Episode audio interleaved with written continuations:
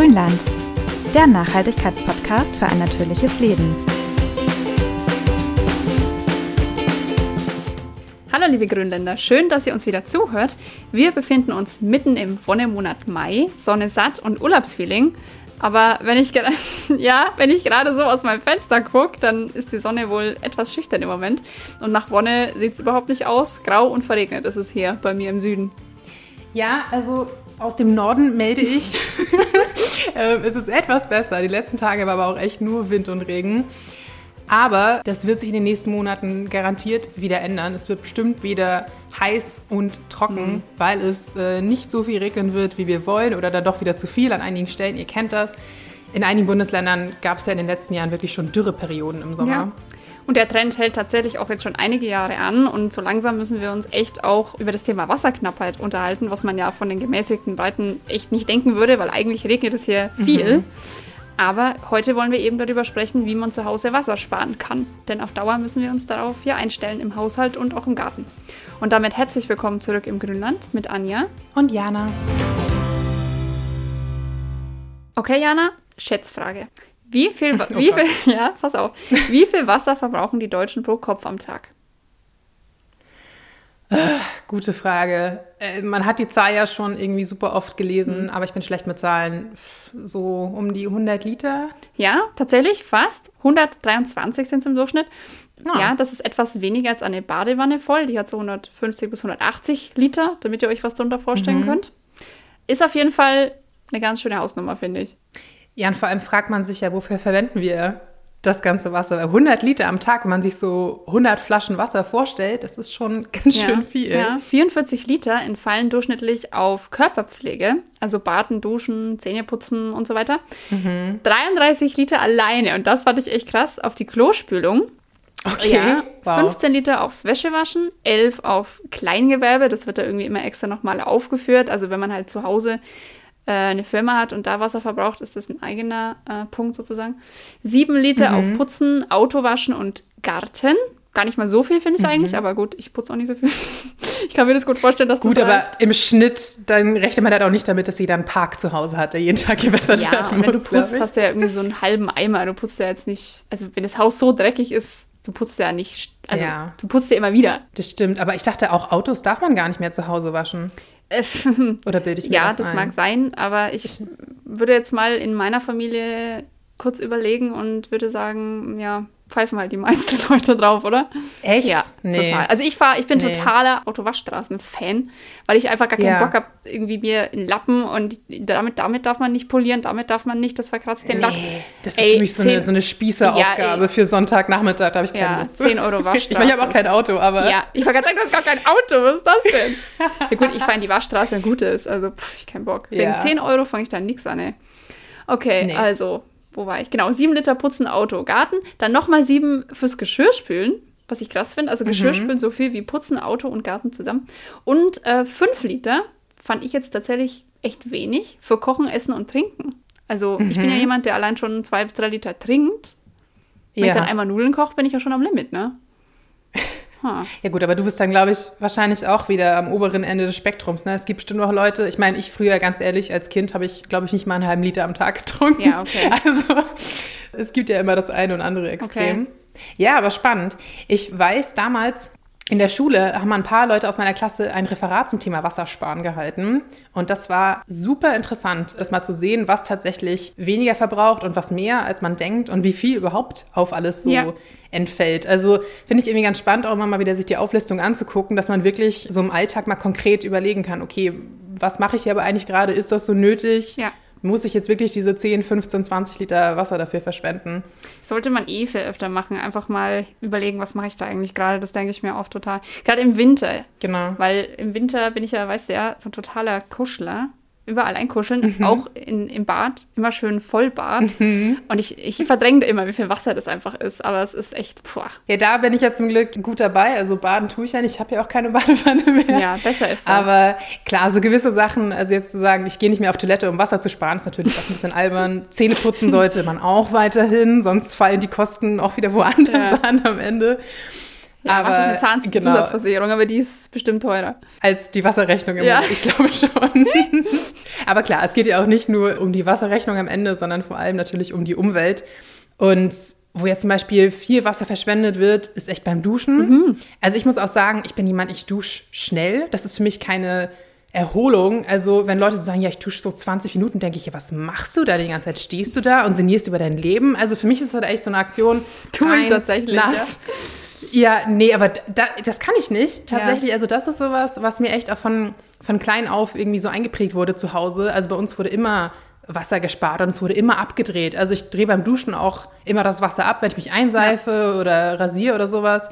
Beim Zähneputzen sowieso. Ich verstehe nicht, warum Leute beim Zähneputzen drei Minuten in den Wasserhahn laufen auch nicht. Lassen. Das habe ich aber schon oft ich gehört. Ich habe auch, wenn ich Besuch habe, manchmal höre ich irgendwie so fünf Minuten das Wasser laufen, wenn Leute offensichtlich Zähne putzen. Und ich denke mir, du musst doch die Zahn, also du hast doch Speichel, du musst doch dann nicht permanent immer wieder die Zahnbürste und das Wasser. Ich verstehe. Nee, das. du hast das doch im Mund die ja. ganze Zeit. Also das verstehe ich nicht. Also das sind wirklich natürlich Punkte, also da kann man ganz easy Wasser einsparen, einfach die Zeit gerade unter der Dusche und so ein bisschen verkürzen und vor allem zwischendurch immer das Wasser abdrehen, wenn ihr es wirklich nicht gerade braucht, um konkret irgendwas abzuspülen genau. oder so.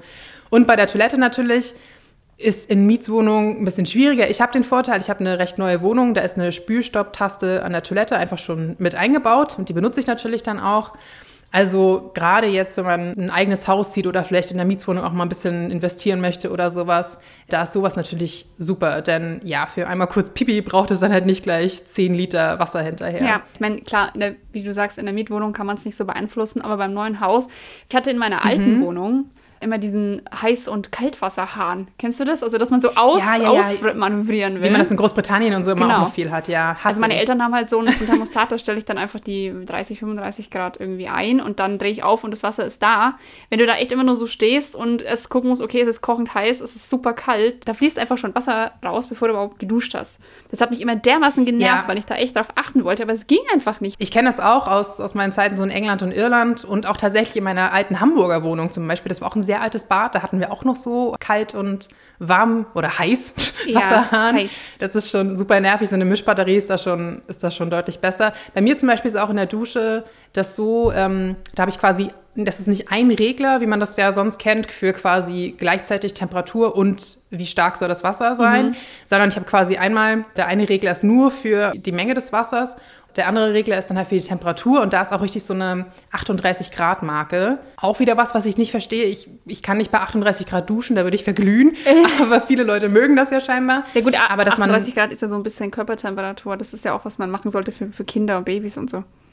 Ja, aber für mich ist das zu heiß. Das ja, für mich auch. Ich bin auch echt kein Warmduscher tatsächlich. Ich gehe gerne in die Wanne, aber ich nee. dusche nicht heiß. Das ist irgendwie total komisch. Genau, so lauwarm reicht eigentlich auch. Und ich finde das immer ganz gut. Also da hat man zumindest dann so eine, so eine grobe Marke, wie heiß man gerade das Wasser aufdreht. Ja. Denn das ist ja tatsächlich auch was. Also es geht ja nicht nur um den Wasserverbrauch, sondern gerade Wasser erhitzen fordert ja auch wahnsinnig viel mhm. Energie. Also wenn man da nicht viel Heißwasser benutzen muss, dann sollte man es auch wirklich nicht. Klar, mal zum Abspülen oder sowas geht, aber ansonsten reicht für die allermeisten Sachen ja. ja. auch kaltes Wasser. Man muss auch sagen, bei kaltem Wasser muss man jetzt auch gar nicht so ein schlechtes Gewissen haben, weil wir haben in Deutschland echt ein super funktionierendes Abwasserkanalsystem. Das Wasser wird ja recycelt sozusagen, also es geht durch die Kanalisation. Mhm.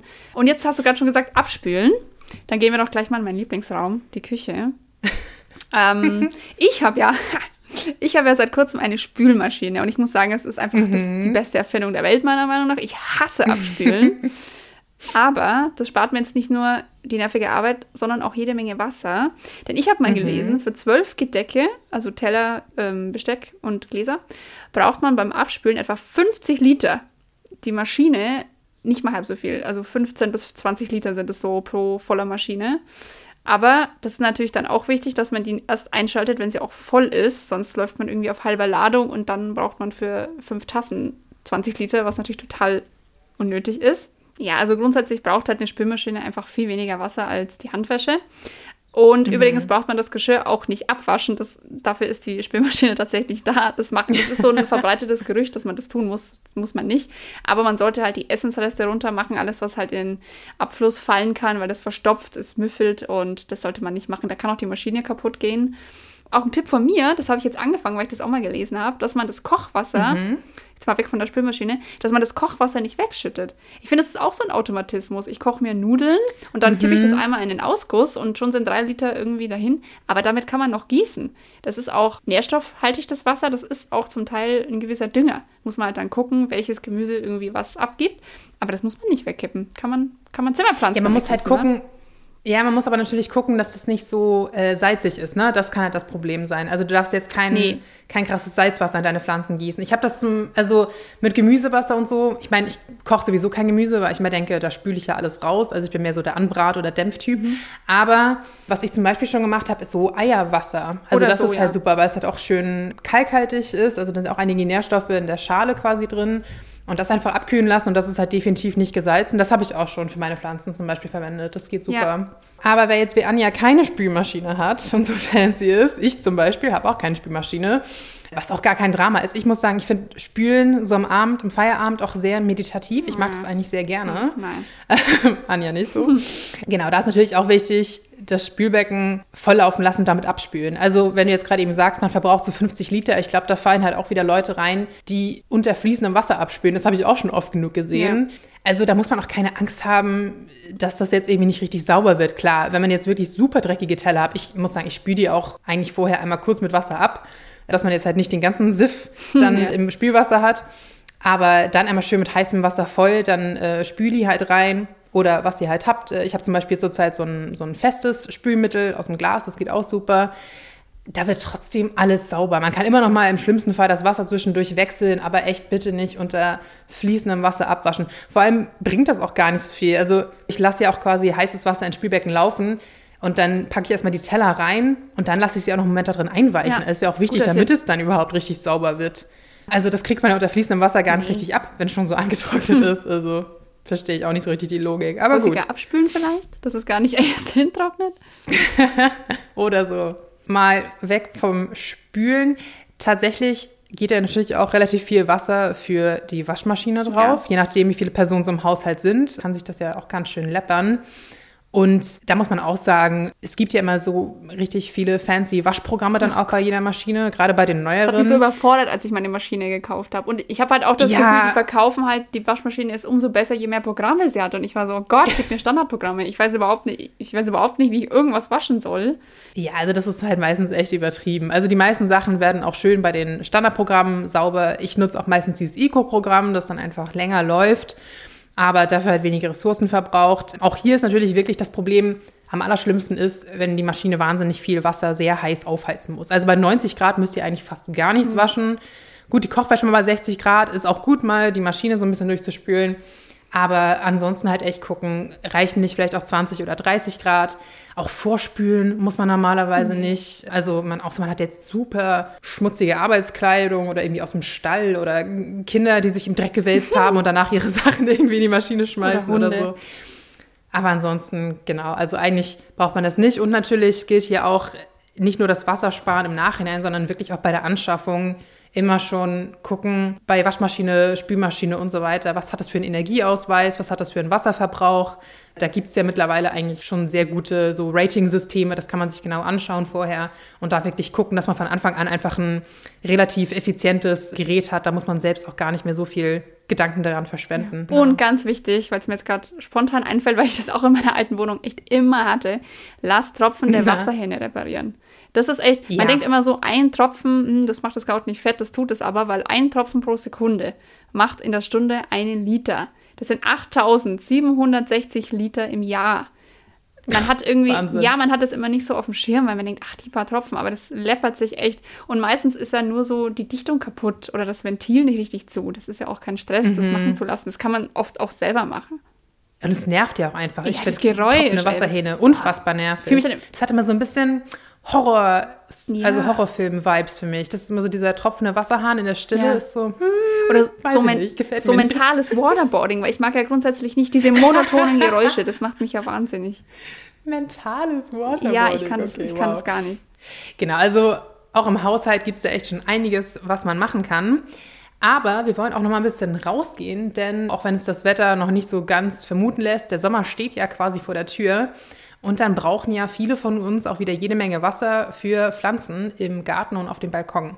Genau. Das macht jetzt nicht so viel aus tatsächlich. Aber auch da kann man natürlich sparen und gerade je größer der Garten ist, große Rasenfläche, diese sieben Liter, das ist natürlich ein Durchschnittswert. Also das, da sind wahrscheinlich mhm. auch Leute drin, die gar keinen Garten haben, also Balkon oder so. Genau. Großer Garten, viel Wasserverbrauch. Und dafür haben wir uns einen Experten geholt, nämlich Heribert Wettels von Gardena. Und der hat jede Menge Tipps für uns, wie der Garten den Sommer umweltfreundlich übersteht.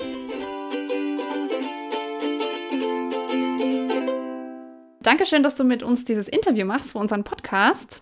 Wir wollen ja heute ein bisschen über Wasserverschwendung und Wassersparen im Garten reden. Jetzt aber mal grundsätzlich zu der Frage, warum sollten wir denn überhaupt sparsam mit Wasser umgehen? Was passiert in den nächsten 10, 20, 50 Jahren, wenn wir das nicht tun? Ja, danke, dass ihr mich heute zu Gast habt. Was passiert, wenn wir überhaupt nicht Wasser sparen? Ich meine, wir haben es gesehen äh, in manchen Regionen über die äh, letzten zwei, drei Jahre, dass Wasser so knapp war, dass einfach die Stadtwerke oder der kommunale Versorger sagen musste, Leute, es gibt nichts mehr. Wir müssen jetzt äh, uns klar einschränken. Und das sind natürlich Situationen, die wir nicht erleben wollen. Drum heißt es, wir müssen uns bewusst werden, auch in Deutschland, nicht nur im Süden oder äh, weit weg, dass Wasser ein kostbares Gut ist, aber auch ein Gut, das hin und wieder mal knapp werden kann. Ja, man hört das mal so aus Kalifornien oder ja, sowas, das ne? ist echt, ja. Ja, das ist in der Tat so. Und ich meine, da können auch so Länder wie Israel zum Beispiel ein Lied davon singen, die nun mal ein Wüstenstaat sind, trotzdem Landwirtschaft betreiben wollen. Die haben auch mhm. clevere Lösungen entwickelt. Ich denke, da kommen wir nachher nochmal dazu. Bei uns in Deutschland ist es so, dass wir natürlich viel Regen haben. Wir haben auch natürlich viele Flüsse und Gewässer. Aber wir merken, und das ist sicher eine Folge der Klimakrise, die wir jetzt schon erleben. Wir haben Sommer, die heißer sind, die trockener sind. Und das sind bei uns zum Glück nur Perioden, während andere Länder das natürlich langfristiger, dauerhafter und großflächiger erleben. Mhm. Aber in manchen Gegenden wird es dann schon knapp. Ja, du sprichst ja schon an, gerade so die letzten Sommer waren bei uns ja echt sehr trocken und heiß. Gerade hier sollte man natürlich auch nicht einfach jeden Tag hunderte Liter Wasser auf die Beete kippen. Woran erkenne ich denn wirklich, ob die Pflanzen Wasser brauchen oder ob ich da einfach von vornherein einfach sparsamer sein kann? Gut, die Pflanzen, wenn man äh, sagen es einem eigentlich selber, wenn man aufmerksam als Gärtner sich die Pflanzen anschaut. Ja? Also der Boden sollte ausreichend feucht sein und zwar bis in die Tiefe hinein und die Pflanzen sollten tatsächlich ihre, ihre Blätter, ihre Blüten ausrollen und äh, gerade hochrichten. Ja, wenn die die Köpfe hängen lassen, dann fehlt Wasser. Ich meine, das kennen wir alle in der Extremform von Schnittblumen, die wir in die Vase tun. Ja, wenn man da nicht darauf mhm. achtet, kein frisches Wasser reintut, dann ist der Strauß lange nicht mehr schön. Und das passiert in der Natur natürlich auch, nur nicht so extrem.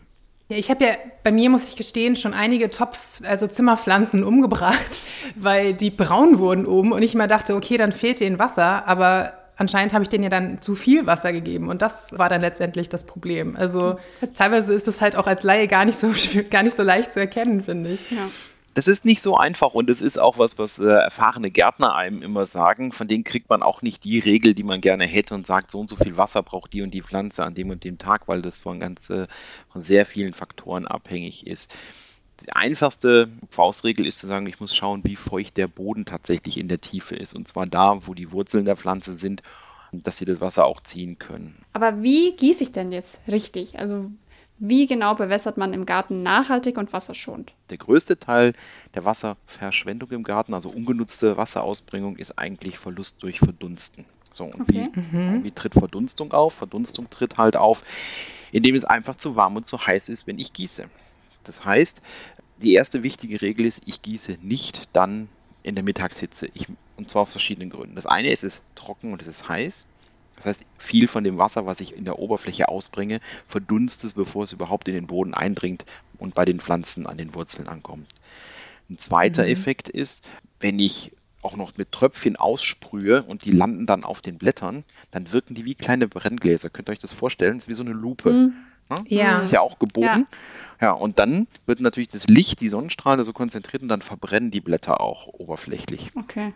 Also sollte okay, man das, durch das Wasser, das wusste ich auch nicht. Ja, das passiert auch, genau. Das äh, merkt man beim Rasen sehr schön, wenn der dann so gelb wird. Ja, das ist so verbrannter Rasen. Mhm. mhm. Kann auch durch zu viel Wasser passieren. Und der dritte Punkt, der dann auch auftreten kann, ist, gerade wenn es länger heiß und trocken ist, und das kennt ihr auch, wenn die Erde so richtig hart ist, wenn so eine Kruste entsteht, wie so also aufbricht, ja. ne? dann ist die Erde mhm. ja richtig, richtig hart. Wenn ich da jetzt viel Wasser drauf gebe, dann kann die so schnell gar nicht die Erde aufweichen und das eindringen, sondern es fließt einfach oberflächlich ab. Ist dann einfach weg. Das rutscht irgendwo hin, sammelt sich an einer okay. Stelle und ist da viel zu viel. Da, wo die Pflanze war, ist dann immer noch nichts angekommen. Nur halt das, was wir oberflächlich sehen, aber ist es nichts eingedrungen. Das heißt, wenn es richtig, richtig trocken war, lieber häufiger ein bisschen. Verstehe ich das richtig? Als jetzt einmal Vollgas einen ganzen Eimer? Ja, genau. Also es gibt verschiedene Techniken. Fangen wir mal mit, der, mit dem äh, Verdunsten an. Das heißt, ich muss ja gucken, okay. dass ich entweder früh morgens oder spät abends, dann wenn es abgekühlt hat, bewässer.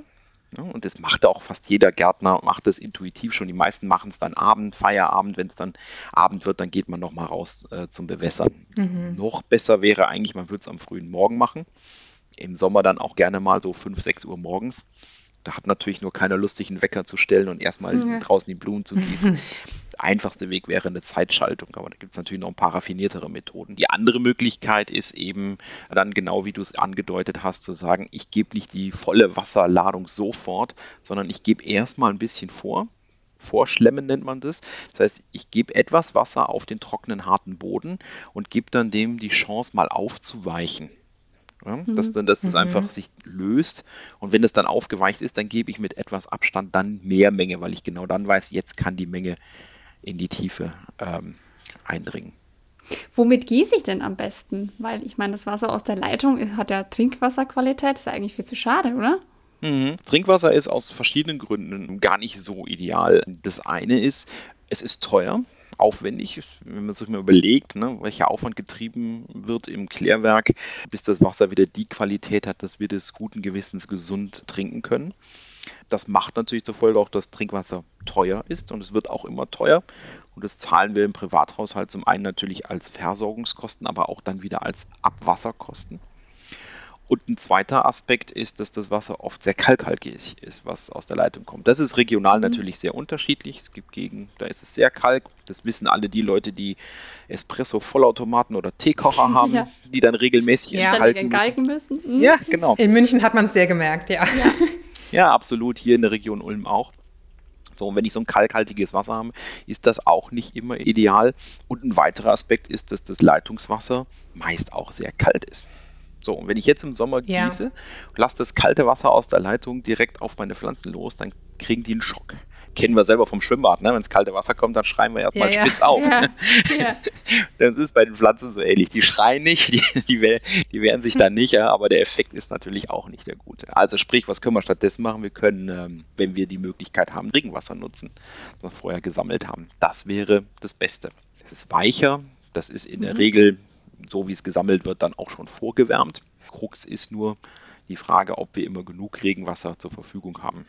Mhm. Mhm. Ja, wenn es nicht regnet, ist es schwierig, ne? Ja, klar. Und da wird auch so eine kleine Regentonne, die man so am Fallrohr runterstellt, die ist ruckzuck dann wieder leer. Da gibt es natürlich ja. Möglichkeiten mit großen Zisternen, aber das sind natürlich dann schon aufwendigere Dinge. Von daher ist es in der Praxis meistens ein Mix. Wenn man die Möglichkeit hat, sollte man aus Zisternen das Wasser, Regenwasser sammeln, das nutzen, solange es verfügbar ist. Und dann am Ende natürlich dann schon auch Trinkwasser dann nutzen, aber sich bewusst sein, dass das sozusagen nicht die ideale Form ist, sondern das ist halt dann der Spitzenbedarf, ja. den ich dann abdecke. Okay. Aber man könnte jetzt zum Beispiel auch mischen, oder? Wenn man jetzt sagt, meine Regentonne ist noch halb voll, dann fülle ich den Rest mit Trinkwasser auf und man hat so ein bisschen das Beste aus beiden Welten quasi. Ja, ja, es gibt auch ähm, Zisternensysteme, die automatisch das regeln. Ne? Das heißt, ich habe ein bestimmtes Volumen in dieser Zisterne, die, wird, die füllt sich natürlich durchs Regenwasser und dann wird dann automatisch mit dem Trinkwasser ein bestimmter Mindestlevel immer nachgespeist. Ja, clever. Mhm. Wie ist das denn aber, wie kann man denn einen Garten anlegen, der grundsätzlich relativ wenig Wasser braucht? Denn ich meine, es ist ja absehbar, dass unsere Sommer wahrscheinlich tendenziell heißer und trockener werden, auch die nächsten Jahre. Was sollte man am besten anpflanzen? Oder in welcher Kombination oder so, wie es halt besonders wassersparend wäre am Ende? Also die radikalste Lösung, die aber mitnichten empfehlenswert ist, ist der gefürchtete Schottergarten, den uh, wir leider, oh, nee. genau, nein, den, den, ich, ich erwähne ihn, genau, ich erwähne ihn deswegen als Negativbeispiel, nicht weil ich ihn empfehlen will, sondern einfach sagen will, das entspringt so einem Wunsch bei vielen, die sagen, oh, das wird immer alles komplizierter, das kostet Geld und ich habe noch Mühe und da muss ich mir so viel bedenken, da mache ich mir doch da einen Schotter rein. Ne? Das ist natürlich totaler ja. Quatsch, weil was haben wir nämlich dann gewonnen? Wir haben gar nichts gewonnen, wir haben nämlich keinen Garten mehr. Und wir müssen uns ja auch mal überlegen, warum wollen wir den Garten eigentlich? Und Das sind so viele Gründe. Das eine ist, weil wir uns natürlich am Grün erfreuen, ne, weil das für uns so der Ausgleich, der Ruhepol ist. Ist auch, da kann ich meine Freizeit verbringen. Wer Kinder hat, kann die da spielen lassen. Diese Dinge. Ein ganz wichtiger Aspekt ist aber auch die Biodiversität, die wir fördern wollen. Ja, und die findet ja. nämlich im Schottergarten überhaupt nichts, ja, sondern wir wollen ja das Grün schaffen, damit wir eben Tiere haben, damit wir die Bienen wieder haben, die Insekten haben, den Igel, Ne? Ja. Und, und alle diese Unbedingt. Tiere. Mhm. Genau. Und deswegen sollte uns das wichtig sein. Und dann kommt noch hinzu, und das ist vor allen Dingen Thema in den Städten, dass Grün natürlich auch das Mikroklima positiv beeinflusst. Eben für eine mhm. Abkühlung in der Stadt sorgt. So, also es gibt gute Gründe, sich die Mühe zu machen. So, und jetzt kommen wir dann zu, wie kann ich den Garten dann anlegen? Möglichst vielfältig. Ist auch keine Lösung zu sagen, ich nehme jetzt nur noch Pflanzen, also ich pflanze mir da jetzt Kakteen rein oder Palmen. Also ich gehe jetzt wirklich in dieses rein mediterrane oder sogar wüstenklimatische Geschichten. Ich meine, so Empfehlungen liest man immer wieder mal. Ne? Macht euch doch einen Kaktus rein wie in Arizona. ja, ist aber für die heimische, ja, aber ist für die heimische Pflanzen- und Tierwelt halt auch nicht ideal. Ne? Ja, Klar, wenn es ja, ja. tendenziell wärmer wird, kann man schon mal drüber nachdenken, ob so die ein oder andere Palmengewächs oder was Mediterranes, von dem wir bisher gesagt haben, das finden wir höchstens am Gardasee, ob man sagt, naja, das funktioniert jetzt vielleicht auch so langsam mal in München. Das schadet dann nicht, ne? Aber so sich das Wüstenklima nachzubauen, das ist letztlich auch nicht die Lösung. Was wären dann zum Beispiel so mögliche Kombinationen? Also jetzt mal ein, zwei Palmen zum Beispiel und was dann noch? Also es geht ja in den letzten Jahren auch viel so Richtung Gräser und Stauden und sowas. Wäre wär das eine gute Option? Also die meisten möchten ja auf den Rasen nicht verzichten, weil es einfach Platz im Garten schafft, den man vielfältig nutzen kann. Die Frage ist halt nur, ob es richtig viel Rasen sein muss oder ob einem da nicht bestimmte Stücke reichen, ob man nicht mehr auch Beete anbaut, ob man Stauden anbaut, ob man auch eine Hecke, die äh, Schatten wirft, setzt, ob man Bäume im Garten haben kann. Also ihr merkt schon, da ist in der Kreativität keine Grenzen gesetzt. Nur es mhm. sollte halt mhm. alles andere als monoton sein. Das, das wäre halt wichtig. Und halt eben auch Schatten schaffen, weil Schatten ist auch wiederum etwas, was ähm, verhindert, dass sich der Garten aufheizt und noch mehr Feuchtigkeit verdunstet. Ich würde ganz gerne, wenn euch das recht ist, noch ein bisschen darauf eingehen, wie bringe ich denn das Wasser dann an die Pflanze? Weil wir haben bisher ja immer nur darüber äh, gesprochen, wann wir das denn überhaupt machen und wie wir das machen. Aber mhm. wir haben ja überhaupt ja, noch nicht gerne. gesprochen, wie kommen wir denn da überhaupt hin? Ja, jetzt müsst, ihr euch, ja, jetzt müsst ihr euch mal so ein bisschen überlegen. Also das Wasser kommt jetzt entweder aus unserer Zisterne mit einer Pumpe oder es kommt aus dem Wasserhahn und dann kann ich ja als allererstes mal, wie gesagt, ich brauche sowas wie eine Zeitsteuerung. So, weil ich eben morgens okay. um fünf, um sechs und so machen kann. Jetzt gibt's, und es gibt schon lange, das gibt seit den 80ern, gibt so einfache Wasseruhren oder früher hat man sie auch mal Bewässerungscomputer genannt. Ja. Heute würde man normale Bewässerungssteuerung sagen. Da kann ich Zeiten einstellen. So, aber das ist natürlich ein mhm. System, das relativ starr ist, weil es nämlich genau diese eine feste Zeit dann jeden Tag macht. Es gibt mittlerweile aber auch Systeme, die smart sind. Das heißt, ich kann die Steuerung zum einen über mein Handy dann machen, kann also viel komfortabler einfach auch verschiedene Zeitpläne machen, die aufeinander abstimmen.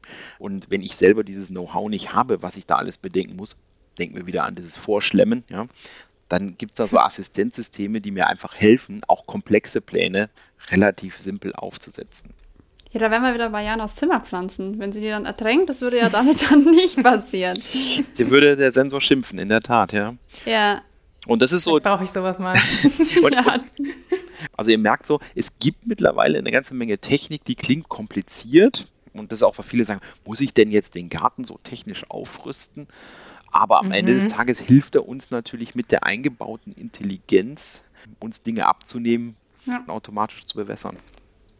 Wir hatten lustigerweise in unserer letzten Folge auch das Thema Wasser. Da ging es um Alternativen, wie man Lebensmittel anbauen kann. Und da haben wir auch gesagt, das klingt irgendwie alles so ein bisschen futuristisch und als würde man das irgendwie nicht wollen. Aber es hilft ja nun mal nichts, dass man sich damit beschäftigen muss. Ne? Das ist halt einfach, ist jetzt so.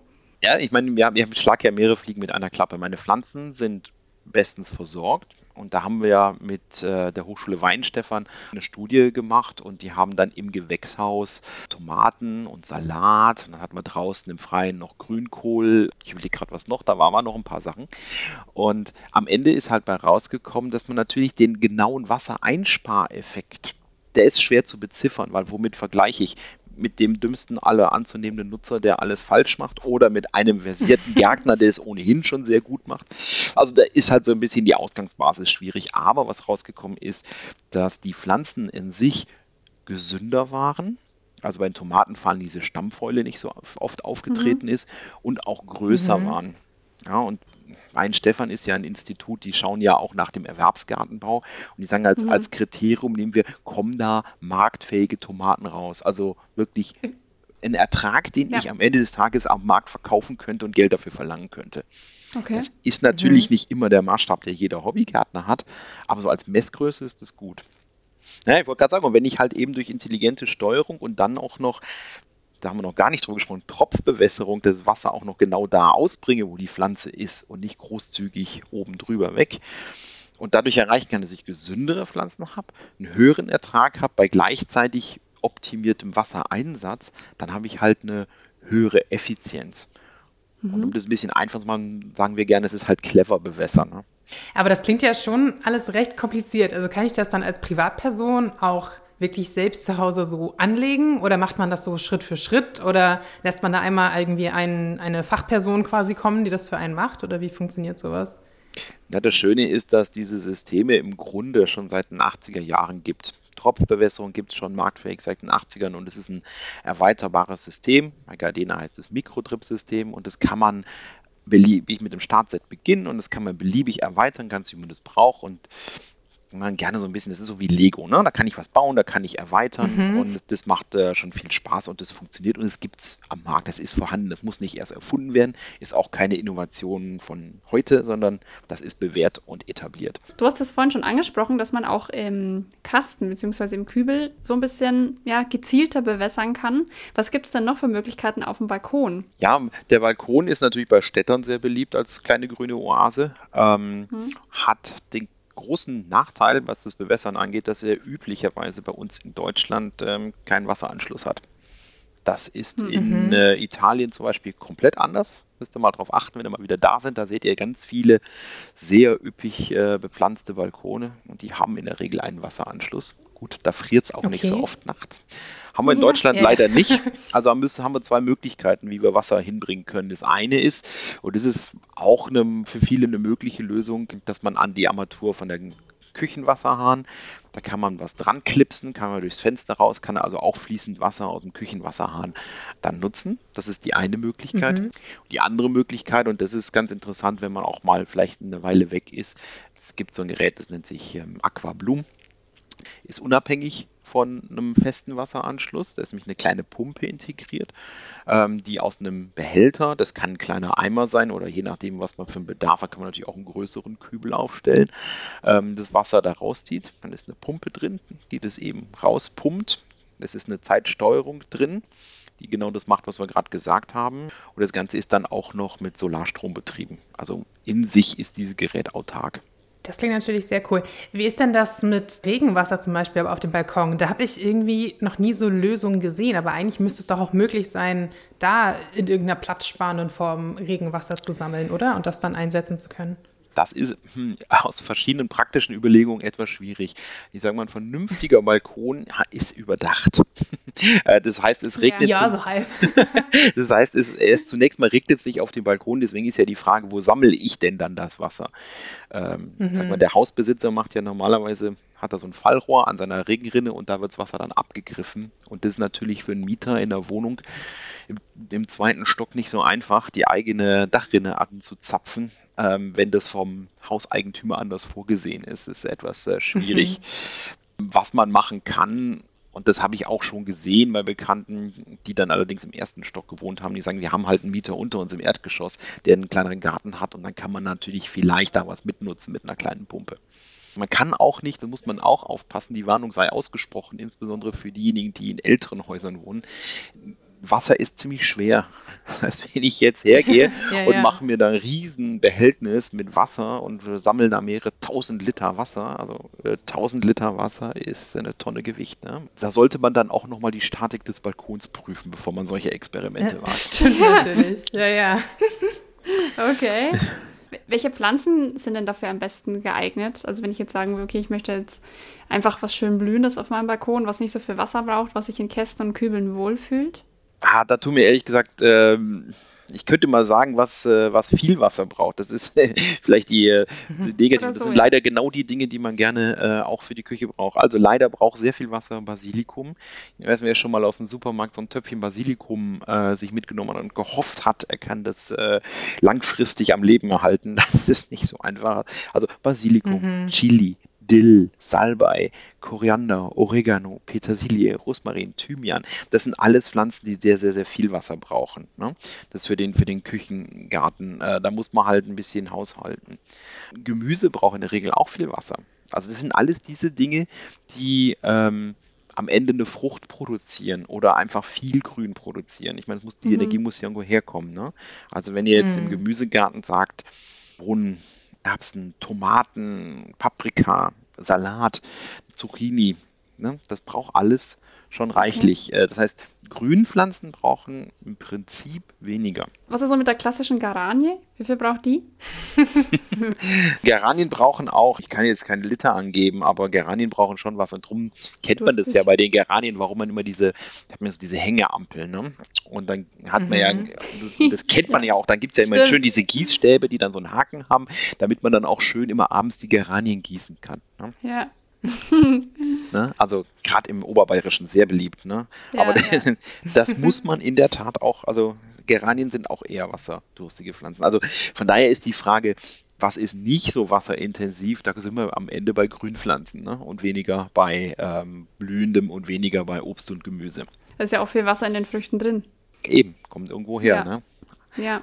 Also sind wir wieder bei Kaktus im Steingarten. Nein, sind wir nicht. ja, einfach Kies in die Balkonkästen, kein Problem. Bisschen Plastik drauf, Plastikpflanzen.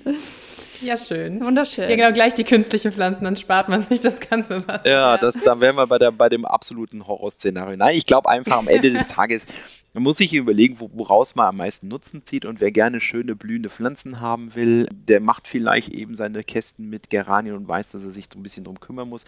Der andere kocht gerne und möchte halt eine, äh, ein kleines Kräuterbeet haben, was auch auf dem Balkon sehr, sehr gut geht ja, dann äh, muss man halt eben da ein bisschen danach schauen. Ich glaube, da geht es halt darum, dass ich mir bewusst bin, was ich habe, was ich davon habe, also warum ich das tue, wo mein Nutzen steckt. Und dann, mhm. dann habe ich halt auch viel Freude daran, das zu machen. Ich glaube, der Frust kommt ja immer dann auf, wenn es nicht gelingt und man sich ehrlich gesagt gar nicht so richtig sicher ist, woran ist denn jetzt schon wieder gescheitert. Gerade wenn man nicht so einen grünen Daumen hat. Ja, also von daher ausreichend. Du musst nicht immer auf mich eingehen, Anja. nee, nee, das war, jetzt, das war jetzt gar kein Seitenhieb. Alles gut. Ja, ja, ja. Hey. Na, ich glaube, am Ende ist schon so, dass man sagen muss, es, es, muss reichhaltig, regelmäßig gegossen werden, aber Staunässe vermeiden. Letztlich muss man schauen, dass der, dass der äh, Boden, in dem die Pflanzen sind, immer gut durchfeuchtet ist, also wirklich bis zu den Wurzeln runter. Das ist wirklich die ernsthafte Faustregel. Und da kann man dann okay. auch mal, wenn man ja gerade am Anfang nicht so viel Ahnung hat, nimmt man mal ein Holzstäbchen und schiebt es mal in den Topf mal rein und guckt halt mal, ob der dann auch unten noch feucht geworden ist oder auch nicht. Ja. Oder bohrt mal mit dem Finger rein, wenn es ein großer Topf ist, ne? Und bohrt mal tief und guckt mal, ob es dann da ganz schnell trocken wird. Und ich glaube, das sind auch für viele, gerade die anfangen dann so Aha-Erlebnisse, ne? Mhm. Dass man einfach mal die mhm. gießt und dann mal denkt, jetzt ist gut und danach mal fühlt und sagt, okay, wie tief ist denn jetzt eigentlich das Wasser eingedrungen? Ja, super, dann vielen Dank. Ich glaube, es war jetzt schon einiges, was wir unseren Hörern mal mitgeben können für den bevorstehenden mhm. Sommer. Danke, Herbert, für deine Zeit und deine Antworten. Es war mir ein Vergnügen. Ja, uns auch. ja, vielen Dank. Ihr interessiert euch für einen naturverbundenen Lebensstil? Dann schaut doch mal unsere Zeitschriften an. In der Landidee, Landapotheke, Landidee Altes Wissen und vielen anderen Heften zeigen wir euch jede Menge einfache Tipps und Anregungen zum Selbermachen, mit denen ihr euren Alltag Stück für Stück umweltfreundlicher gestalten könnt und euch selbst jede Menge Gutes tut. Ob Heilmittel aus der Natur, clevere Haushaltstricks oder nachhaltiges Essen. Es sind die kleinen Veränderungen, die Großes bewirken. Alle Hefte findet ihr unter landidee.info. Jetzt habe ich fast ein bisschen ein schlechtes Gewissen, weil ich immer so viele Kräuter in meiner Küche habe, aber die brauche ich einfach. Das hilft ja dann doch irgendwie nicht. Man muss auch mal einen Mittelweg finden, finde ich. Ja, wenn der Rest der Zimmerpflanzen nicht so viel braucht, dann ist das ja okay. Ja, braucht vielleicht schon, aber nicht bekommt. okay. okay. Ja, habt ihr noch Tipps für uns? Das würde uns mal interessieren. Habt ihr schon Möglichkeiten gefunden, wie ihr zu Hause Wasser spart? Seid ihr da schon dran? Wie habt ihr umgestellt? Lasst mal ein bisschen hören. Und wie oft gießt ihr eure Zimmer pflanzen lasst?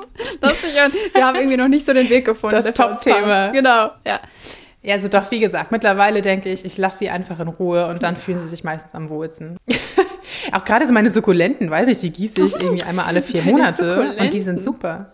Ja, die heißen so. Ey, richtig krass. In meiner neuen Wohnung ist die Luft einfach so trocken, dass sogar die Kakteen langsam oben zusammenschrumpeln. Und ich denke schon, wow. Schlimmer als Wüstenklima. Ja, ja, ja, total. Das ist echt. Müsst ihr auch mal gucken, ähm, wenn ihr in einer Wohnung wohnt, wo ihr das Gefühl habt, das ist sehr trocken, äh, stellt euch einen Hygrometer auf, der euch sagt, wie die Luftfeuchtigkeit ist. Also es sollte immer zwischen 40 mhm. und 60 sein. Und dann werdet ihr auch merken, dass das Wasser bei den Pflanzen schneller verdunstet. Also ich habe die Pflanzen, die jetzt mit umgezogen sind, also ja, also alle aus meiner alten Wohnung und plus ein paar neue dazu, die muss ich deutlich häufiger gießen, tatsächlich, in der neuen Wohnung. Okay. Also jetzt nicht so doppelt so viel wie sonst, aber einmal die Woche ist schon echt knapp. In der alten Wohnung konnte ich auch echt zehn Tage warten. Allerdings waren auch die Fenster undicht. Krass. Also da war ja immer Wasser an den Fenstern, in Tröpfchen und so. Das war ja super ätzend. Also die wurden quasi schon durch die Luftbefeuchtung gegossen. Das ist jetzt hier halt nicht. Also auf so, aber Also du bist von einem Extrem ins nächste gewandelt. Genau, aber das quasi. ist echt lustig, dass man auf solche Dinge dann echt achtet. Dass man denkt, okay, äh, ja. da ist, es ist Wasser da, offensichtlich. Setz dich lieber an den Wänden an und schimmel anstatt im Blumentopf. Danke dafür. Okay. Ja, Wasser, super spannendes Thema. Ja, hat uns ähm, jetzt auch beschäftigt, ne? Wir können euch auch noch eine sehr interessante Doku verlinken. Ich habe sie auf Netflix geguckt. Ich weiß nicht, ob es ein Netflix Original okay. war. Ich weiß auch nicht mehr, wie sie heißt, ehrlich gesagt. Aber das ist schon eine Weile her, dass ich die geguckt habe. Aber die war super interessant. Also da ging es um verschiedenste Wassersparsysteme, also im, im Haus, im Weltraum, ich weiß nicht, auf großer und kleiner Skala. Super spannend auf jeden Fall. Und genau, auch wenn das so ein Thema ist, das ein oft irgendwie nicht so wirklich tangiert. Man denkt immer, ja, ja. das Wasser kommt aus dem Hahn und gut ist. So. Das ist echt was, womit man sich deutlich mehr beschäftigen sollte. Und wir sollten alle ein bisschen dankbarer dafür sein, dass wir einfach so viel sauberes Wasser zur Verfügung haben und damit auch wirklich sorgsam umgehen. Und wir bestehen ja auch selbst in einem Großteil aus Wasser. Also tun wir das ja auch wieder ein bisschen für uns. So. Ja, also Kleinjana nicht, die nur höchstens einen halben Liter am Tag getrunken hat. Ich weiß nicht, wie ich überlebt habe. Also, aber ja. Du bist als, mittlerweile. Als, als Rosine herangewachsen. Jetzt bist du eine saftige Weintraube. okay, wow. Ich, ich glaube nicht, dass man von der Rosine wieder zum Weltraum zurückkommen kann. Ja. Aber ich habe es geschafft. Ich bin der Beweis dafür. Okay. Ja. Okay. Gut. Gut, David, mit diesen weisen Worten entlassen wir dann euch für heute auch. Macht's gut, ihr Lieben. Wir hören uns. Tschüss. Ciao.